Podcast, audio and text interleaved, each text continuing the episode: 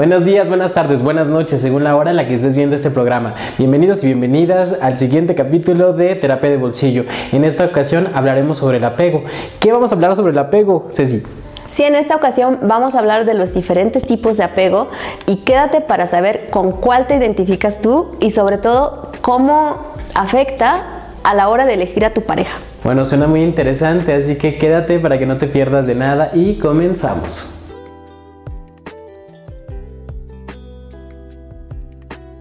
Bueno, el día de hoy estaremos hablando sobre el apego.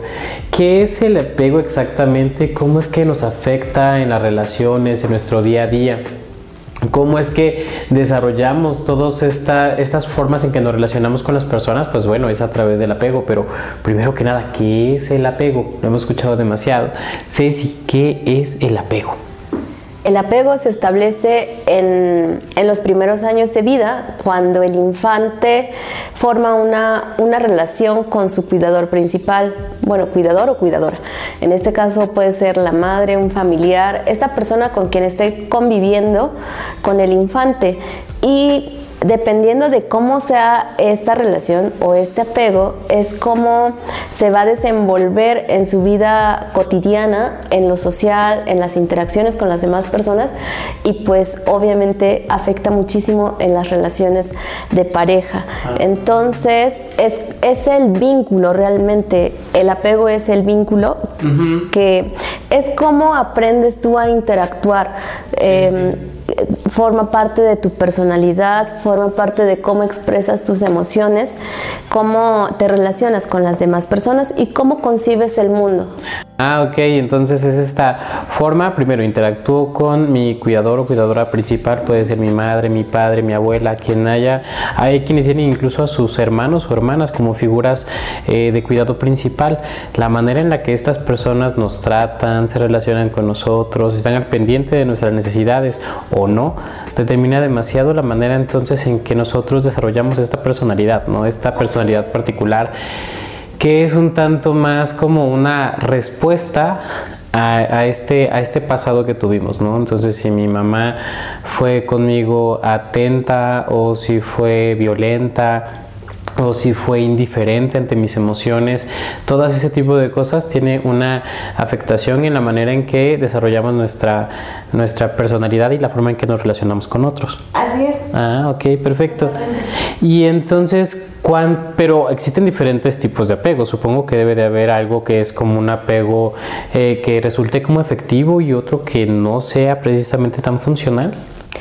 Sí, claro. Según la, teoría de, John Bowlby, por ejemplo, maneja cuatro estilos de apego, que ah, es el apego seguro, apego ansioso, apego evitativo y apego desorganizado. Ah, ok. Sí, el apego seguro, pues básicamente es cuando la persona es asertiva, sabe expresar sus emociones, es una persona segura, entonces interactúa sanamente con las demás personas y por ende con la pareja también. Entonces es el apego seguro en donde, pues es el más recomendado, en donde se convive sanamente, en libertad, con valores, algo como muy estructurado, se podría decir. Ah, ok, pero ¿cómo fue la crianza o, las personas que nos están escuchando en casa? ¿Cómo saber si ellos o ellas tienen un apego seguro? ¿Cómo tal vez probablemente pudo haber sido su infancia? ¿Cómo los trataron o fue su relación, su vinculación con su cuidador o cuidadora principal? La cuidadora o el cuidador principal tuvo que cubrir todas estas carencias, ya sea afectivas, de salud, ya sea de, de alimentación, como todas estas necesidades básicas del infante, incluso las necesidades afectivas. Entonces estuvieron cubiertas. Eh, la, persona o el niño o la niña le permitió explorar y con toda esa confianza de que si en algún momento necesita a la figura de autoridad o a su cuidador o cuidadora, va a estar en ese momento. Ah, ok.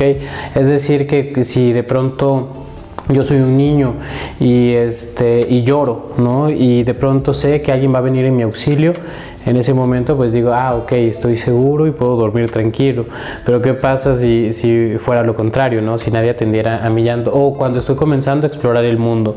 Soy un niño que pues hemos visto, ¿no? O sea, los niños de verdad no traen fuego así nada más porque, o sea, si les, si les damos lo que sea, lo van a, lo van a utilizar. Entonces eh, el hecho de que haya una persona que esté atenta de, tu, de, de tus necesidades, de dónde vas, a dónde te mueves, pues obviamente eh, hace que una persona se vuelva segura, ¿no? Como que siempre está alguien para respaldarme. Este, como que se satisfacen todas estas necesidades de confianza, de seguridad y pues sí un, un apego seguro tal cual, este, lo, lo menciona, bueno, el, el, el nombre, ¿no? De, de, apego seguro, porque no estás desconfiando ni te sientes inseguro de que tal vez la, la, persona en algún momento no, no va a venir a ti y, y te genere desconfianza. Claro, y es que en tantos seres sociales que somos, o sea, evolutivamente estamos diseñados para, para o sea, nacemos completamente indefensos. O sea, si llegara un león nos come, o sea, no podemos hacer absolutamente nada, lo único que podemos hacer es eh, llorar para llamar a nuestro cuidador o cuidadora principal para que nos auxilie. Entonces, eh, el hecho de que las personas nos dediquen un tanto de atención este, a, nuestro, a nuestro cuidado y también a nuestras emociones, pues es como súper necesario para podernos eh, desarrollar. Por eso es tan importante para nosotros poder tener esta, esta seguridad de que hay alguien para respaldarnos. Entonces, ¿qué pasa cuando la persona, porque digo, no sé si sea la mayor parte de los casos, ¿no? En el que todos atendieron a nuestras necesidades. Eh, supongo que hay momentos en los cuales los padres, por ejemplo, pueden ser un tanto como eh, impredecibles, ¿no? Por un rato puede ser que pues estoy aquí, estoy bien y soy, estoy contento contigo, pero de pronto pues me dieron una muy mala noticia del trabajo y entonces te grito y me desquito contigo y entonces ya no sé exactamente qué va a pasar cada vez que yo me acerque a expresarte mis necesidades. Supongo que eso debe de causar algo en, este, en este tipo de apegos, esta vinculación. Sí, en ese caso eh, lo, los resultados es, es, el apego desorganizado, ¿no? Cuando en algún momento el, el infante como que experimenta violencia o de pronto, como dices tú, no sabe cómo va a reaccionar cada vez que se quiera comunicar con su cuidador o cuidadora. Entonces ocurre como una eh, bueno, en esa edad el infante no comprende del por qué suceden esas cosas, simplemente no, no lo entiende y lo único que le vas a causar es miedo, desconfianza, inseguridad, precisamente porque no tiene como todas las herramientas que va desarrollando la persona conforme se va desarrollando y va pasando por diferentes etapas de desarrollo, ¿no? Entonces, eh, es por eso que es muy, muy importante eh, revisar cómo, cómo fue tu infancia como parte del autoconocimiento para saber cómo estás interactuando con el mundo, pero también hacer mucho hincapié que en ese momento obviamente éramos indefensos y no teníamos como todas las herramientas que podemos desarrollar o tener cuando ya eres una persona adulta. Entonces es por eso como ese autoconocimiento en psicoterapia porque llega mucha gente eh, con estas como con estas carencias y puede estar eh, involucrada o in, involucrado en, relaciones mmm, disfuncionales, se podría decir. Entonces, eh, hay que hacer mucho hincapié que en ese momento, o sea, en la infancia no contábamos con todas las herramientas que podemos desarrollar actualmente, pero en este momento ya tenemos completamente la libertad y la decisión incluso de cambiar ese estilo de apego. Ah, ok, o sea, la infancia no es destino definitivamente, pero primero hay que comprender exactamente que, cómo es que eh, se formó esta vinculación para saber cómo nos estamos relacionando con, con las personas. Entonces, por lo que me decías, eh, un apego desorganizado, entonces podría ser el resultado de, de, una persona, por ejemplo, que es tratada con violencia uh, en, este, por, por, sus cuidadores cuando estaban esperando, obviamente, esta, esta cuestión afectiva, ¿no? Entonces, muchas personas que vieron violencia durante su infancia eh, o, aplicaron violencia hacia ellos o ellas, eh, después tienden también a aplicar esta violencia replicada en, en, otras personas. ¿no? Entonces, digamos que ese es uno de los posibles resultados de este tipo de apego. Por ejemplo, existen entonces otros tipos de apegos que digamos que no son tan funcionales. Sí, el apego ansioso, por ejemplo, en donde la persona como que necesita eh, esa afirmación constante de que su pareja está. Entonces tiende a controlar todo, de pronto eh, puede intentar... Eh, cubrir ciertas necesidades de su pareja. Ah, y al final se puede sentir insatisfecha o insatisfecho porque tal vez la pareja o tal vez no se no no considera que esté como recibiendo lo que está dando. Ah, Entonces puede incluso puede ocasionar conflictos y muchos conflictos este tipo de, de apego. Ok, ¿y cómo fue la infancia o, probablemente cómo habrá sido la infancia de una persona que tiene este tipo de apego ansioso? Eh, pues viene mucho de los miedos y las inseguridades. Entonces, si en algún momento eh, sus cuidadores no estuvieron cuando, cuando el niño o la niña creyó que necesitaba atención o necesitaba cubrir algo, eh, alguna carencia, ya sea eh, afectiva, a nivel físico, no sé, necesitaba como un abrazo, aprobación, valoración, como protección. este protección y todo este tipo de, de cosas que los infantes necesitan, incluso atención. Claro, pues pensemos en nosotros y nosotras mismos, ¿no? O sea, cómo es que estamos esperando del mundo que, que, nos apruebe de alguna manera, que les caigamos bien y que de pronto imagínense que son a sus propios padres a los que no les están dando esta, esta afirmación en esos momentos en los que más lo necesitas, ¿no? Es decir, oye, me caí y vengo llorando y me dice, ay, pues tú te lo buscaste, ¿no? O sea, no es, que, no es criticar un, un estilo específico, pero definitivamente tal vez eh, lo que debemos de pensar es qué es lo que el, el, el, sujeto está esperando, ¿no? ¿Qué es lo que ese pequeño sujetito está esperando de, de la persona? Pero si entonces eh, voy aprendiendo de la vida, que me puedo caer, me pueden pasar muchas cosas y a nadie le importa, es decir, a esta persona no le importa, más tarde me parece que es algo que empiezas a, desear, ¿no? O sea, al final que a alguien realmente le importe. Y de este modo empiezas de pronto a buscar a una pareja que se involucre bueno, con nosotros. Pero bueno, ahorita vamos a hablar de eso cuando lleguemos a cómo es que afectan esta parte de la relación de las relaciones de pareja, o sea, cómo afectan las parejas que elegimos el hecho de cómo es que, este, cuál es el apego que, formamos en nuestra infancia. Entonces. Así es. Y, y, qué bueno que ya empezaste a hablar cómo la implicación en las relaciones de pareja, porque normalmente, este, una persona que tenga un tipo de, apego ansioso, inconscientemente va a buscar a alguien que tenga un estilo de apego evitativo. De tal manera, porque es como eh, el ambiente o la interacción que está acostumbrado o acostumbrada a tener. Es como estar... Hablando de que a eso, entonces, apego evitativo. Háblanos de apego evitativo y ahorita vemos cómo es que eh, estos dos se atraen de alguna manera. Sí, el, apego evitativo, pues es como, es cuando el infante, como eh, pudo haber experimentado rechazo.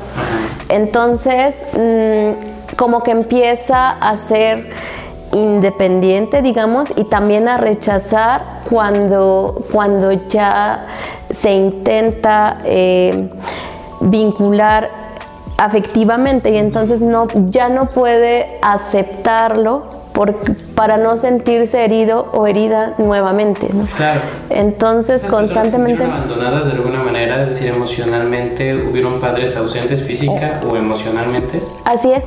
Mm. Completamente. Eh, puede, puede, originar como este tipo de apego precisamente porque hubo indiferencia, abandono, ya sea física o emocionalmente. O sea, pudieron estar presentes, pero no cubrir como esas necesidades. Que, que, había en ese momento. Entonces, estos son los, estos dos estilos de eh, apego, el evitativo y el, y el ansioso. ¿Cómo es que dices hace un ratito que de alguna manera se atraen o por qué es que se atraen? sí, inconscientemente se atraen porque la persona ansiosa está insegura todo el tiempo, está como todo el tiempo con ese miedo de que en algún momento la persona no va a estar ahí en ese momento cuando, cuando lo necesita. Y el evitativo eh, rechaza, se aleja.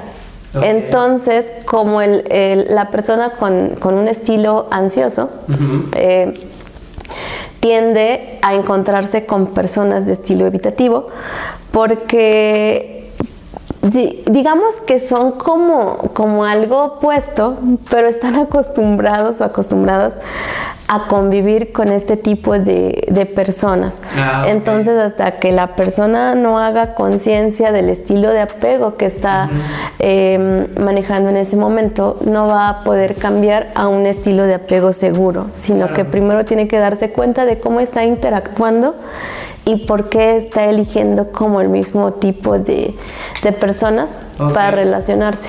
Sí, de hecho es algo que es bastante común muchas veces ver en terapia y que las personas también tal vez lo pueden reconocer porque incluso aunque no lleguen a terapia ocurre en muchas relaciones. Vean si ustedes lo identifican.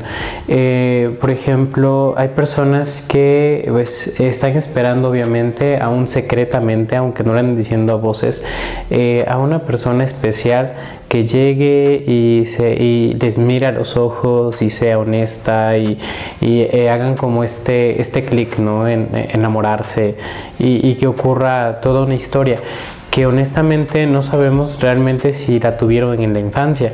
Sin embargo, cada quien se hace un ideal. Hay personas que desde muy pequeñas ya saben que quieren tener tres hijos, ¿no? Hay muchas personas que saben que quieren casarse. Hay otras personas que saben que no quieren casarse. Es decir, se, hacen una idea de mundo que de pronto esperan que otra persona se las cumpla, ¿no?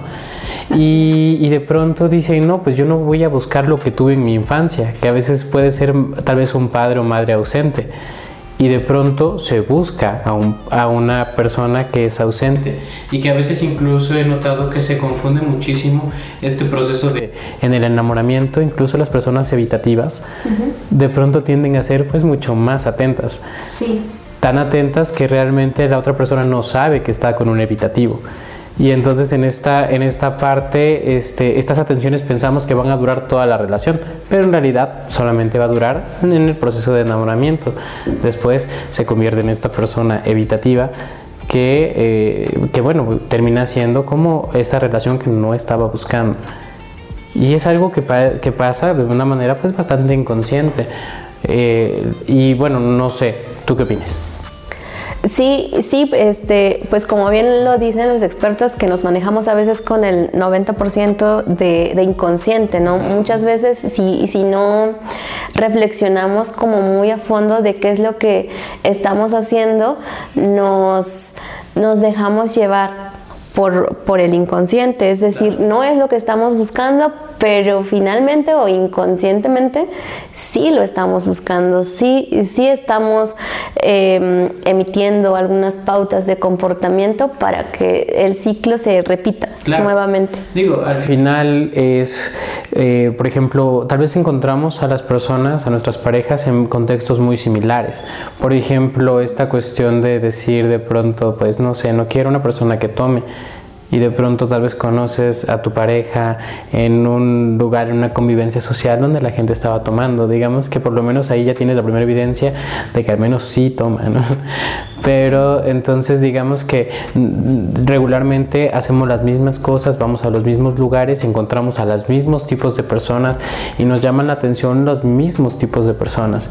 Hay exceso de, de, personas, opciones a nuestro alrededor, pero en realidad solamente hacen opciones una, un puñado de estas personas que conocemos. Y esto es porque tienen algo muy en particular, algo que reconocemos y definitivamente vamos a, por ello. Sí, y definitivamente es el resultado de lo que tú eres, porque también conforme vayas creciendo como persona, vayas identificando como esas pautas de comportamiento, igual siendo más consciente de qué es lo que quieres, qué es lo que no quieres, pues ya es más difícil o es, ya es más fácil identificar o eh, ir precisamente por lo que sí quieres. Ah, Entonces, pero una vez que ya hiciste como este proceso de, autoconocimiento, de conocer qué estás haciendo cuando algo te incomoda. Ah, y ese es como el principio del cambio. Y, en esto, pues sí, por supuesto que ayuda mucho ir a, psicoterapia. Ah, ok. Este, este conocimiento, por ejemplo, hay personas que, que de pronto determinan incluso su valía personal a partir de cómo sienten que fueron valorados desde, desde la infancia. Entonces, estas ideas que se crean de sí mismos o, de sí mismas, en la que dicen, oye, si a mi padre le importé, por ejemplo, entonces, pues no debo, no debo valer nada. Y entonces determinan esta, esta vinculación que tuvieron con, esta figura afectiva, eh, el, el, cómo se, se determinan, pero que cuando entiendes que esto realmente nada tiene que ver con tu valía, que esto realmente son circunstancias que están fuera de tu control, el de todas las personas que estamos aquí, de verdad no decidimos absolutamente nada sobre el lugar en el que nacimos, los padres que tuvimos y, la, y los problemas que tuvieran en los, en los momentos en los que nos estaban creando. Entonces definitivamente la manera en que ellos nos trataron tiene más que ver con ellos mismos, con los problemas que tenían, con las dificultades que, que, que bueno, tenían con nosotros y que de pronto somos el resultado, por supuesto, de eso, ¿no? Todos y todas esperamos, obviamente, alguien que nos cuide y que nos respalde, pero no todos y todas lo tuvimos y no, o no en la misma medida, ¿no? Así es, es por eso que existen como diferentes tipos, diferentes estilos de interactuar con las personas, sin embargo, como todas esas carencias que si en algún momento tuvimos en la infancia, no tiene por qué seguir repitiéndose o marcando diferencia. Cuando ya eres una persona adulta, ya también se tiene que comprender que tienes como ese poder de cambiar, de decidir, de mejorar, de crecer como persona. Y de todas estas Em, y de desarrollar todas estas habilidades que te van a permitir una mejor calidad de vida. Nosotros estábamos hablando sobre los diferentes tipos de apegos y las diferentes áreas en las que pueden afectar. ¿Me puedes compartir cuál es lo, que me estabas platicando de las áreas que, que resultan afectadas por el apego? Cierto.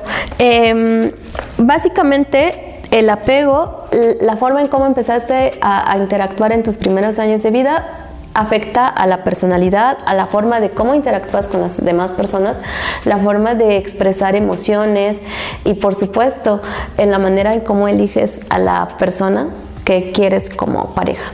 Claro, si de pronto, eh, sí, la, la, persona con la que nos relacionamos en la infancia eh, definitivamente determina también lo que estamos buscando allá afuera, ¿no? Una persona a veces incluso que no sea tan parecida o, o, a veces se busca exactamente el mismo tipo. Hay personas que no pueden negar de alguna manera que sí se casaron con su papá o con su mamá, ¿no? Es decir, con personas con personalidades muy similares, que de pronto a pesar de las diferentes coincidencias de la vida tienen más parentescos quizá de lo que, de lo que ellos pudieran pensar, pero pues esto está demasiado determinado por aquello que eh, aprendimos desde, desde muy pequeños y pequeñas, que regularmente llevamos a cabo en nuestra, en nuestra adultez si es que nunca somos conscientes de ello. Y de hecho justamente lo que me decía sobre la psicoterapia, ¿no? Este autoconocimiento, este saber que, eh, oye, pero es que mis padres, ¿por qué fueron diferentes con mi hermano que conmigo, con mi hermana que conmigo?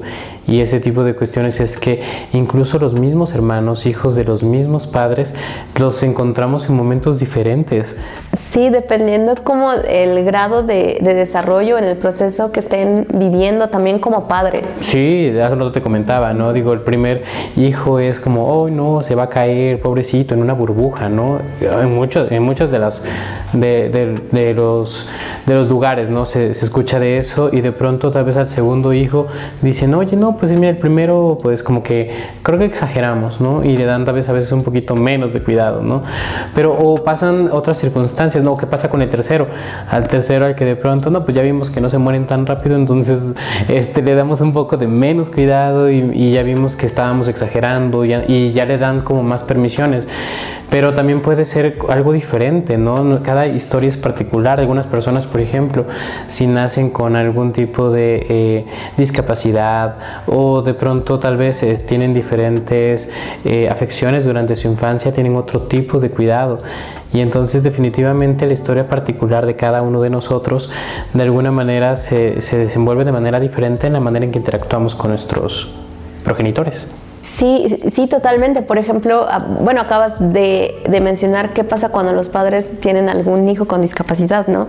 Pues a veces toda esa atención, toda esa energía, ese cuidado se va para el hijo que tiene algún tipo de, discapacidad, pero tal vez ya no pueden o, no tienen este tiempo para dedicarle a la persona que no tiene discapacidad. Entonces, eh, la, persona que no tiene discapacidad se puede sentir también con, carencias, con padres ausentes, o sea, porque incluso puede estar viendo que no es la misma atención, que no es em, el mismo trato, como por los cuidados que necesitan. Entonces igual ahí como que sí, este, completamente ser padres pues es mucha responsabilidad porque pues estás em, guiando, educando y formando a, otras personas, ¿no? Que, va a tener un, impacto em, directamente en la vida de la persona que estás formando. Bueno, antes de pasar con el último tipo de apego, eh, que sería desorganizado, nos gustaría recordarles que pueden buscarnos en redes sociales, en TikTok como Crece Terapia Psicológica, en Instagram, en Facebook, ahorita actualmente en YouTube como Terapia de Bolsillo y que no se pierdan ninguna de, la, de los eh, para que ustedes sepan cómo, qué es aquello que pueden trabajar en terapia, aquellos temas que incluso a veces ni siquiera estamos eh, realmente conscientes de que afectan nuestra vida, como en este caso, pues la forma en la que nos relacionamos con nuestros con nuestros padres y qué, qué tiene que ver eso con la forma en la que elegimos pareja o la forma en la que después nos relacionamos con nuestras parejas, ¿no?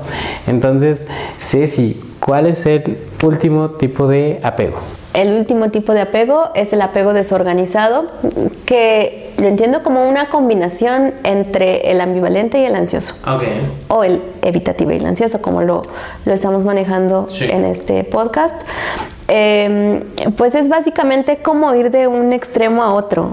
En algunos momentos te puedes mostrar este, completamente em, comprometido, afectivo, pero en otras ocasiones es como evitas ese contacto físico, ¿no? Entonces, como ir de un extremo al otro constantemente, como esos cambios repentinos, de pronto, pues sí puede ocasionar como estos conflictos en la, en la pareja. Digo, es, muy, es bastante común que de pronto quienes hayan estado con una persona con con este tipo de afecto desorganizado, pues digan, es que no, no le puedo entender, ¿no?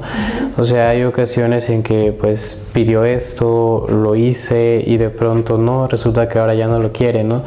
Porque no lo hiciste exactamente cuando la otra persona lo estaba pidiendo. O sea, este, este tipo de, de cuestiones en las que realmente no saben lo que quieren o están esperando cosas como demasiadas cosas de la otra persona, cosas que la otra persona pues ni siquiera sospecha que, la otra persona está requiriendo y entonces pues sí se convierte en algo pues muy difícil, ¿no? Que, que, estas personas estén en una relación si no antes tratan el hecho de estos conflictos que tienen en sus apegos primarios, ¿no? O sea, en, justamente cuando se estaban desarrollando y realmente no sabían lo que esperar de las personas a su alrededor. Exactamente, como bien lo mencionas, para que una relación sea, sea saludable, las personas tienen que tener una, autoestima sana, por ejemplo, em, habilidades sociales, para saber comunicarse, para saber expresar sus emociones, manejar sus emociones. Y, y pues obviamente, como tú dices, sí, para tener una, una, relación saludable, sí, primero tienes que tratar como tus problemas, conflictos individuales, para después poder interactuar con la pareja. Porque muchas veces los conflictos es precisamente porque hay carencias, hay carencias internas que esperas que la otra persona solucione y realmente no es responsabilidad de la otra persona solucionar esas carencias, sino tu responsabilidad. Entonces, precisamente es como eh, estar esperando algo que nunca vas a obtener porque es trabajo que tienes que hacer personalmente. Claro, esta, esta manera, también saber, una parte es que nosotros no tenemos la culpa de la manera en la que nos criaron, pero también hay que pensar en que nuestra pareja menos aún tiene la culpa de la manera en la que nos criaron. Entonces, como bien dices, hay una responsabilidad personal. Creo que esta cuestión de trabajar los apegos en psicoterapia tiene como muchas vertientes que pueden ser muy positivas. Por ejemplo, en terapia individual, es decir, solamente una persona este, con, con un psicoterapeuta, eh, digamos que pueden tratar todo este tipo de cosas de, oye, ¿por qué siempre me salen iguales? ¿no? O sea, pero es que no es que te salgan, es que al final quien les dice que sí es uno, ¿no? Entonces, en ese sentido, eh, de entender exactamente por qué busco esta característica y, y, cómo evitar, tal vez de pronto algunos tienen que aprender a poner límites, ¿no? Así es. O sea, aprender a decir que no a la voluntad de la otra persona, dejar de, de buscar esta autoafirmación, esta afirmación que sentimos que la otra persona nos tiene que dar. En terapia de pareja, por ejemplo, pueden trabajar otro tipo de, de, o sea, ya estamos en pareja, pero nos damos cuenta de que, mira, es que él no me dice que me ama y el otro, y el otro dice, esta es la persona ansiosa, ¿no? Y la persona, este, evitativa, evitativa perdón, ajá, y la persona evitativa, pues debería de saberlo o sea, pero ¿cómo lo vas a ver si no se lo dices? Mientras que la otra persona necesita escucharlo porque si no lo escucha es como si le dijeras que no la amas, ¿no? No se siente segura. No se siente segura, exacto. Entonces, ¿cómo saber cómo pueden interactuar para corregir nada más e-, ese tipo de, de comunicación y digamos que ir hacia un tipo de apego más sano de la persona con la que, con la que estás conviviendo? Eh, y en el caso, por ejemplo, del apego eh, desorganizado, eh, bueno, hay personas que se relacionan con personas con apego desorganizado, pues también creo que las personas deben de reconocerlo en uno, en uno mismo y saber trabajarlo, porque muchas veces incluso cuando tienen hijos, de hecho algo que también se puede trabajar en psicoterapia son los estilos de crianza, es decir, cómo no pasar este patrón a la siguiente generación, ¿no? Entonces, hay personas que incluso intentan hacer como lo opuesto a lo que hicieron los padres con con ellos y dan ahora un efecto pues diferente, pero también a veces negativo, si no se hace con plena conciencia de que hay una persona que requiere de tu atención y que todos realmente lo, lo, que buscamos de otras personas es una atención honesta, este, que positiva y que de pronto pues no se pueda obtener o no, no en todo momento, pues eh, sí causa que, que nos desarrollemos de, de, diferentes maneras. Sí, totalmente, Sergio. Estoy completamente de acuerdo con lo que acabas de decir, que a veces en los estilos de crianza por ejemplo, una persona que tuvo un estilo de crianza autoritario, tal vez cuando tenga hijos va a ser un, un padre negligente ¿no? o ausente, en donde, bueno, yo no estoy, no pongo límites porque a mí me pusieron demasiados límites, ¿no? Entonces, este, pero ninguno de estos, digamos que es como lo, lo ideal. Lo más recomendado pues es el estilo de crianza democrático, claro.